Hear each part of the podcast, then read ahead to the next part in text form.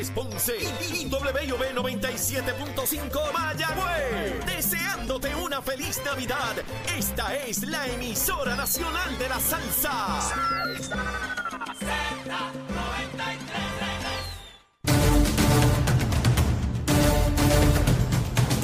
De regreso aquí a Nación Z Nacional, comenzando nuestra segunda hora. Mire, quemando el cañaveral bien duro como corresponde. Estamos haciendo el contacto para de inmediato tener con nosotros al expresidente de la Cámara de Representantes, el buen amigo José Aponte Hernández, para dialogar precisamente sobre todos estos temas que hemos estado discutiendo en la mañana de hoy. Eh, eh, me, escriben que dónde está el, león fiscalizador de Ponce. ¿Se acuerdan de aquel paro que se metió en almacén y formaba revolución? Está calladito el león. El león parece que se convirtió en gatito. Está callado, no habla nada del alcalde popular. Ah, ah, Leoncito, canto hipócrita también, otro paro más. ¿Tenemos a Ponte en línea? Eh, perfecto. Eh, representante José Aponte Hernández. Saludos, José, ¿cómo estás?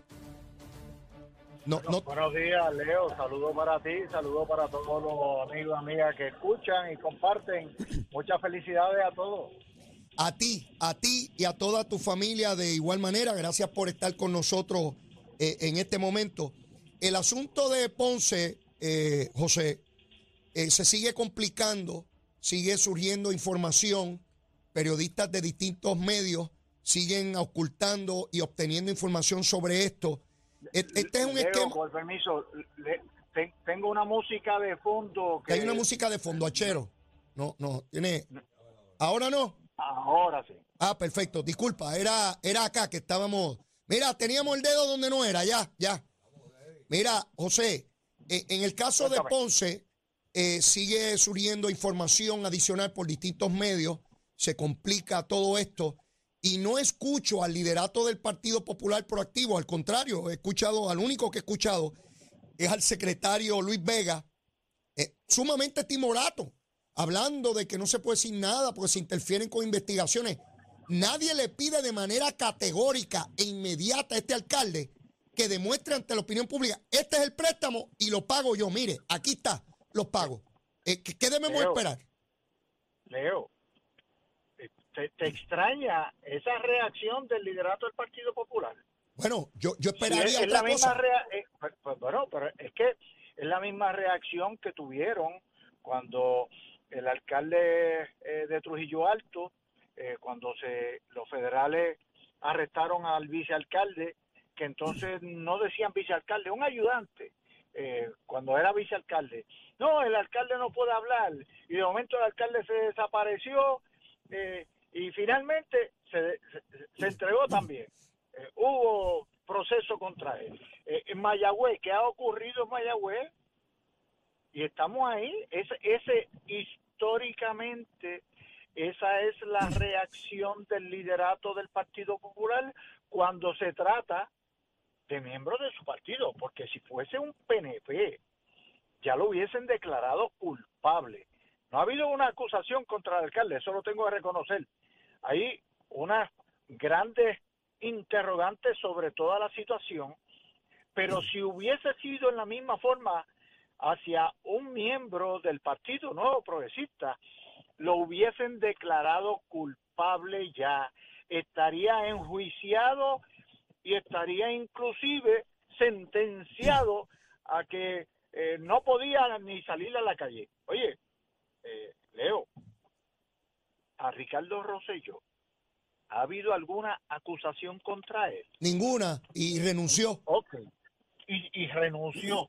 Sin embargo, eh, hace unos días, eh, aparentemente estuvo en visita acá en la isla y hubo gente diciendo que no podía entrar a la isla.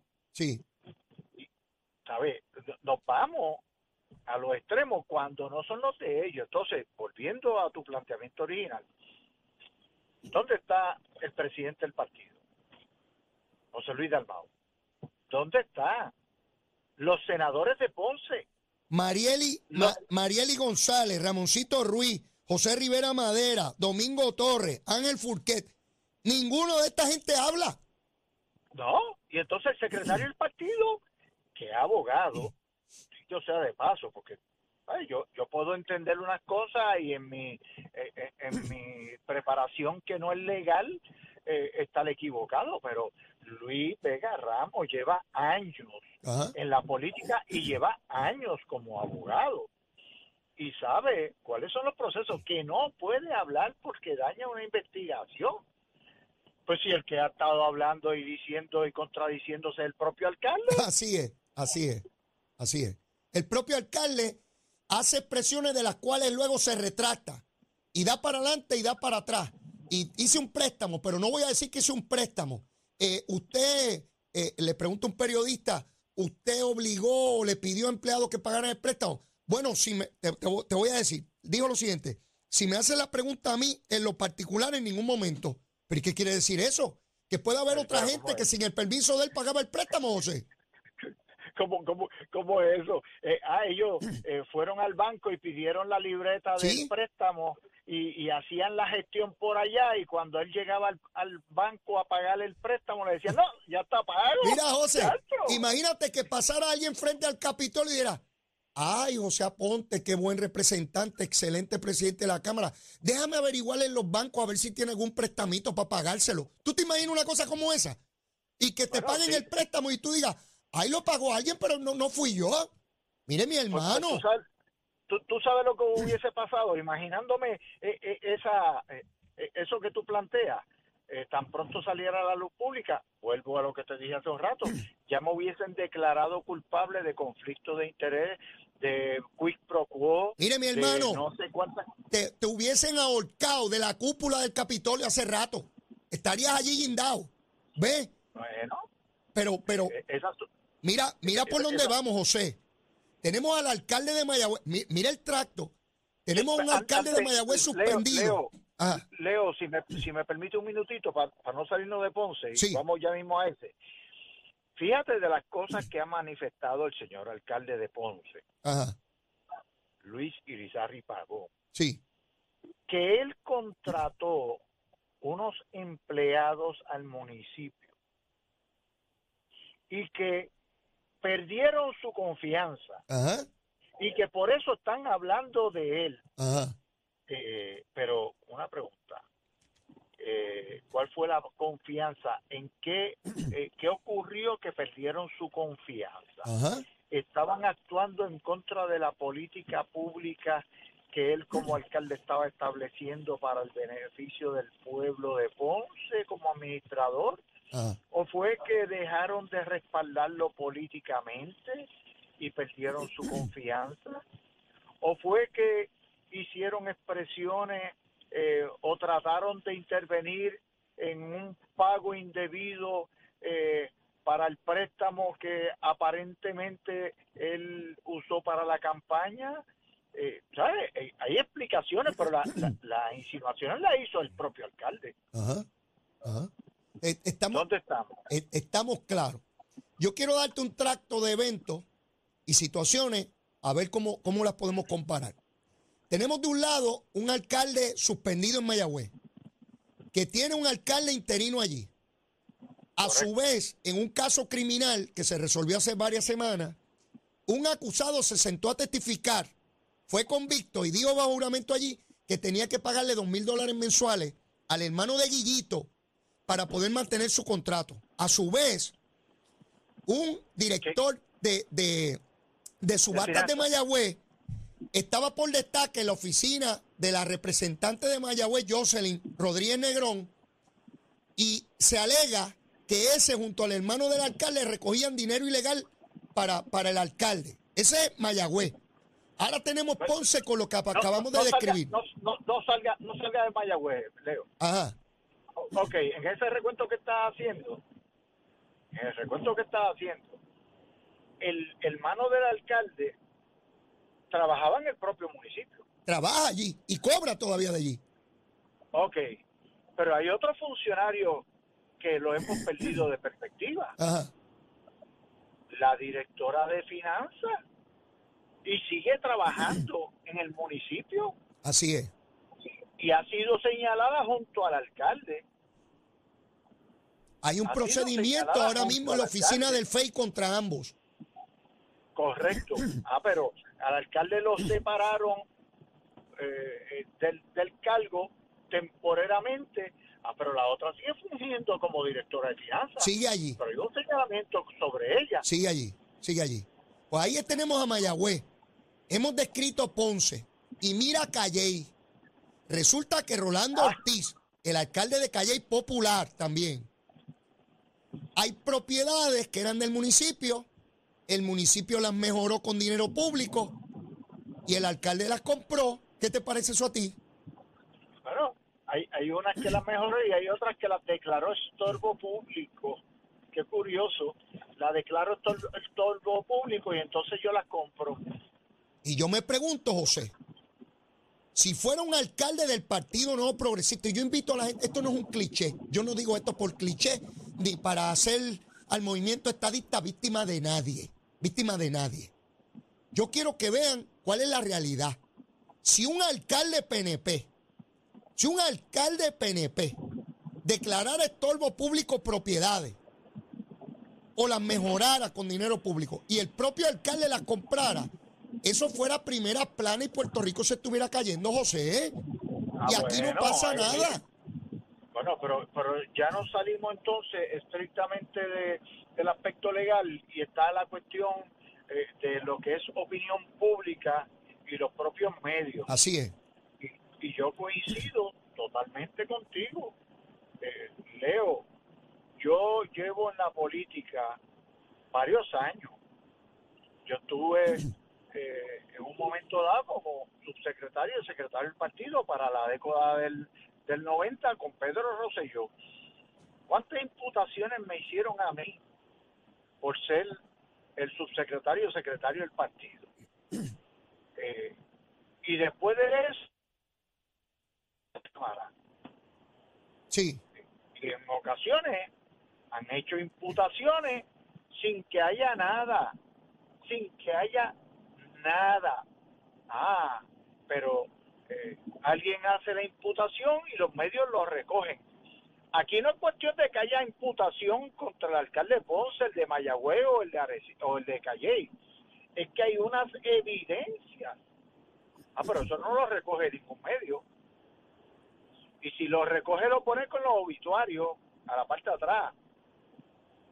Obviamente nosotros tenemos que esperar que concluya el proceso del Departamento de Justicia que ya señaló que en efecto está llevando a cabo una investigación en Ponce. El propio alcalde admite que en el mes de octubre tuvo que dar información requerida por las autoridades. Eh, veremos de, de qué se trata finalmente. Pero, José, es tan sencillo demostrar que no hay ningún problema con ese préstamo. Uno dice, mire, lo hice en tal época, estos son los pagos mensuales, mire mi cuenta bancaria y se paga de aquí. Todos los pagos que se han hecho hasta el momento los he hecho yo. Eso es tan fácilmente demostrable y ya se hubiese acabado el issue. Pero él empezó admitiendo cosas, pero ahora dice que no va a hablar. Obviamente algún abogado le dijo, alcalde, pare ya de estar hablando, porque usted mismo se contradice en algo que se supone sea tan sencillo de explicar y corroborar eh, para, para los medios de opinión pública, ¿no? ¿no? Pero, pero la realidad, ayer eh, yo escuché una parte de una entrevista que le hicieron a un medio eh, y le preguntaban si había contratado eh, asesoría legal y se fue en gris.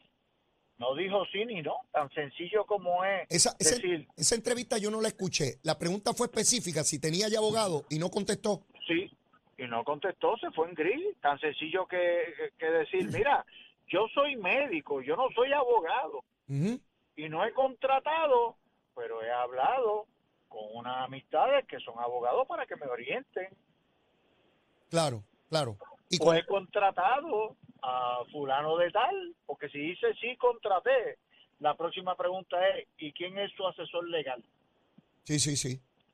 Eh, eh, son, son, evidentemente, él comenzó todo este proceso sin ninguna asesoría y es evidente que en algún punto alguien le dijo que iba por mal camino. El problema es que ella tenía expresiones hechas sobre el particular y lo que hace es que se enreda más. Evidentemente algo ha ocurrido aquí que él no quiere expresar con claridad, porque como tú muy bien señalas, José, si yo soy alcalde y despido a un funcionario de confianza, pues o no siguió la política pública, como tú muy bien señalas, pues tiene diferencias irreconciliables con lo que yo quiero hacer y yo soy el alcalde, pues se tiene que ir él, no me voy a ir yo, ¿verdad? O, hizo algo ilegal, con lo cual ya perdió eh, eh, la confianza, o ya no tiene, ya no cuento con el favor político de él. Es sencillo. Lo, curioso, Leo, es que eh, en un lugar hubo una reseña sobre todo esto y esos funcionarios que retiró del puesto, donde, y, le doy el beneficio de la duda a él, al señor alcalde, donde en la reseña decían que él supuestamente había manifestado sí. que, había sacado a los a las personas porque estaban truqueando. truquear en el barrio mío robando yo, yo no puedo, eh, por eso dije que le doy el beneficio de la duda, porque eh, de lo que trascendió es aparentemente la interpretación que le dio la persona que eh, desarrolla la nota sobre las expresiones que hizo el alcalde. O sea, que, que, no es una cuestión de política pública, diferencia en política pública ni nada de eso eh, truquear, como tú bien dices, en nuestro barrio, eh, es actuar en contra de la ley. Robar, José, robar.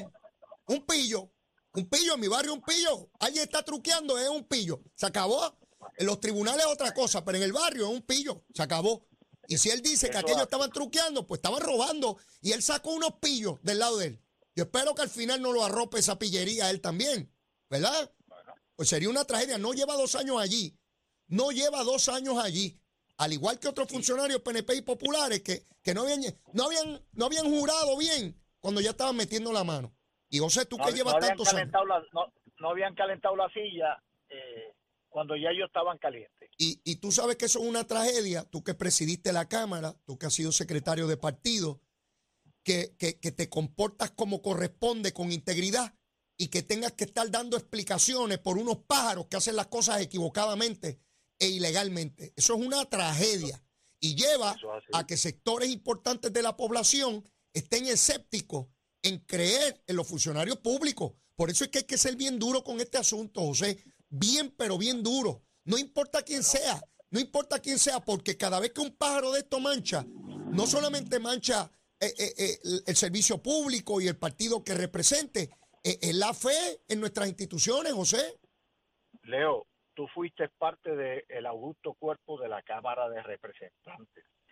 Tú sabes las luchas que en un momento dado tiene que dar un presidente para poder mantener a su equipo en, en, la línea apropiada. Yo, modestia aparte, tengo que decir, durante mi cuatrenio en la presidencia no se hizo un señalamiento que conllevara la destitución o renuncia de ninguno de los miembros.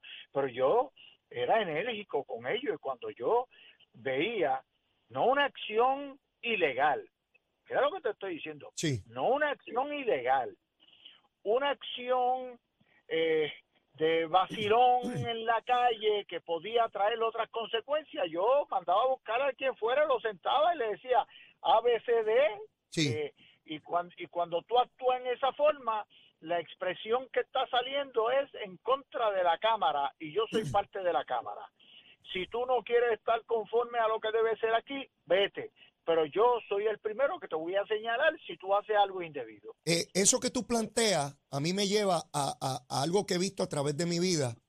En cualquier institución pública o privada, los subalternos tienden a emular o seguir los parámetros del jefe, del que mande, del que dirige.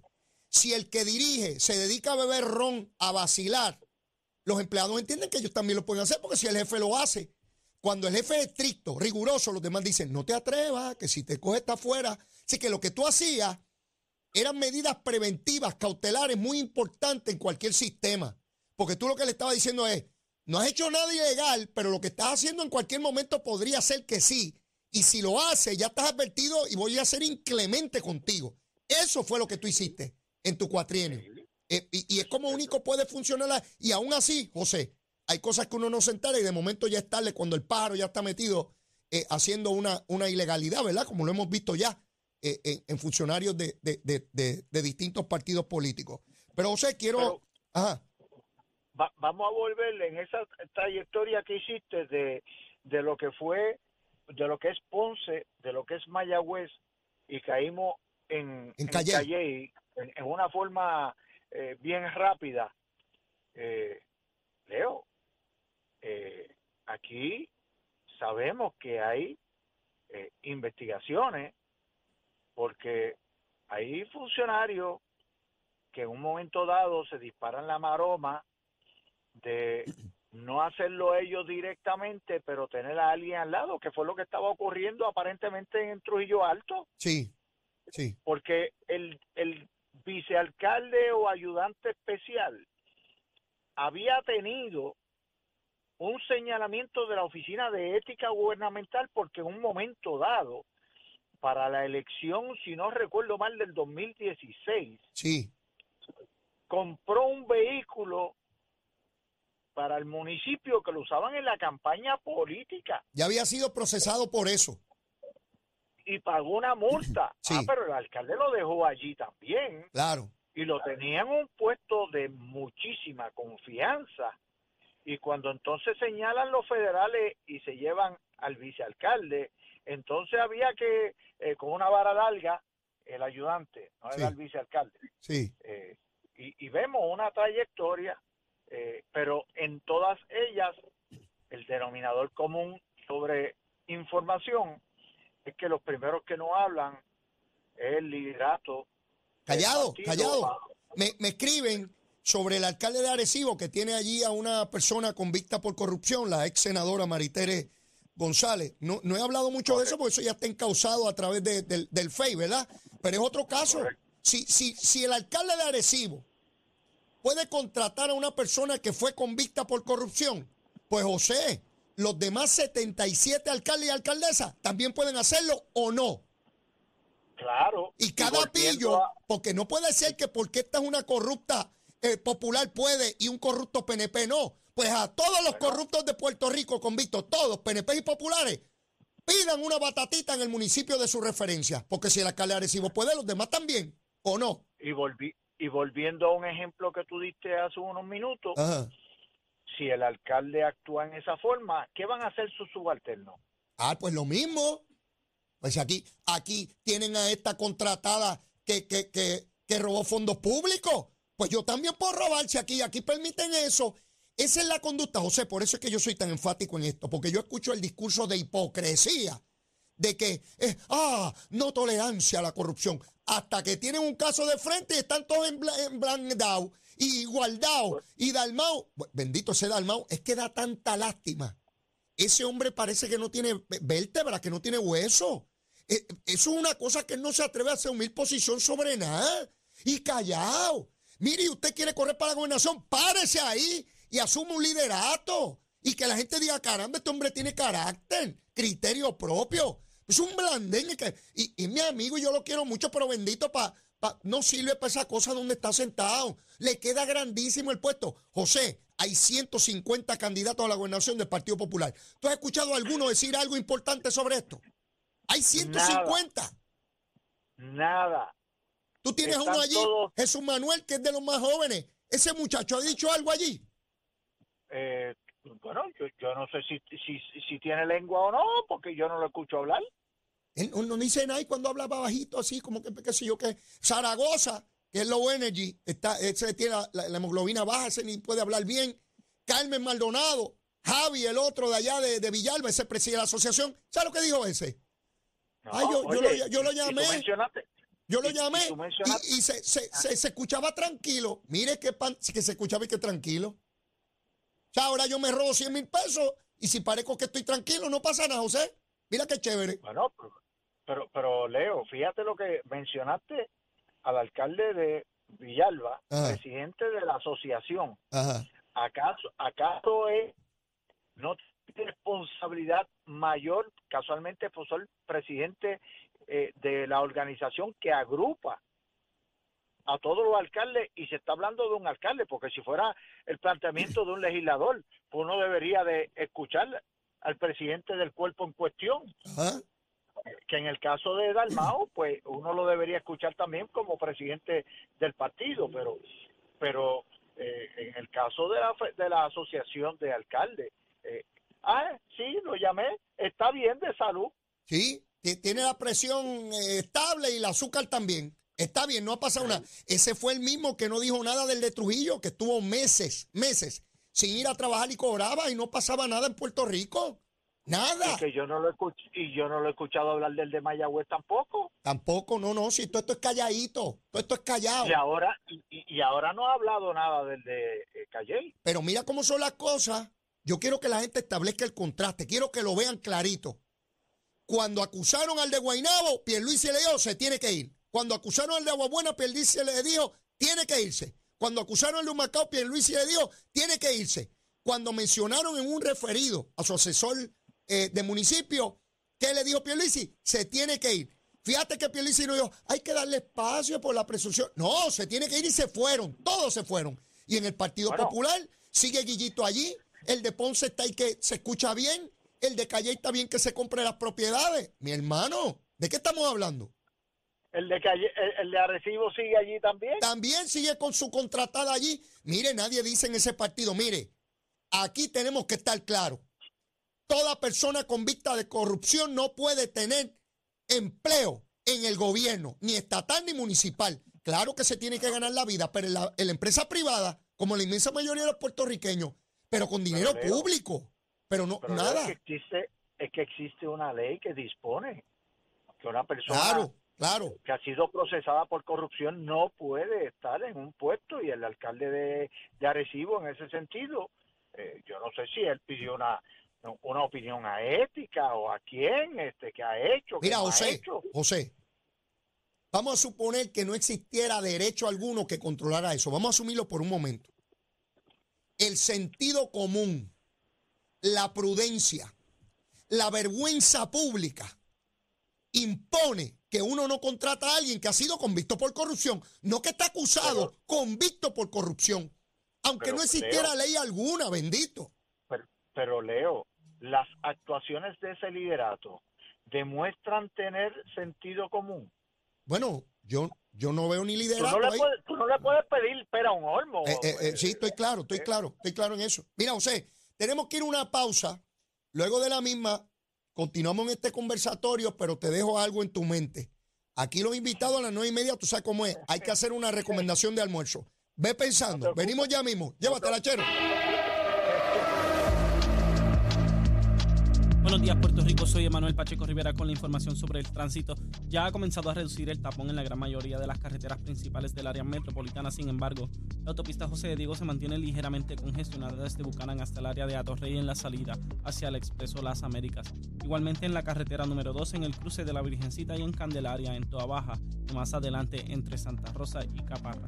La 165 entre Cataño y Guaynabo en la intersección con la PR22 y algunos tramos de la 176, 177 y la 199 en la autopista Luisa Ferré entre Montelledra y la zona del Centro Médico del Río Piedras y más al sur en Caguas. Ahora pasamos con la información del tiempo. El Servicio Nacional de Meteorología pronostica para hoy aguaceros frecuentes a través del norte de Puerto Rico, lo cual ocasionará acumulación de agua en las carreteras. En el resto del territorio se espera una mezcla de sol y aguaceros pasajeros con impactos mínimos. Las temperaturas máximas durante el día rondarán en los medios 80 grados en las zonas costeras y las mínimas durante la noche alcanzarán los medios 50 grados en la zona montañosa. Los vientos estarán del norte entre 10 a 15 millas por hora con ráfagas más altas. En el mar hay una marejada del noreste que se extiende a través de las aguas del Atlántico y los pasajes del Caribe que mantendrán condiciones entre picadas y peligrosas. El oleaje estará de 10 pies de altura y ocasionalmente más alto, por lo que se emitió una advertencia para los operadores de embarcaciones pequeñas y para los bañistas en todo el archipiélago. Hasta aquí el informe del tiempo. Les habla Manuel Pacheco Rivera. Yo les espero en mi próxima intervención aquí en Nación Z Nacional, que usted sintoniza a través de la emisora nacional de la salsa Z93.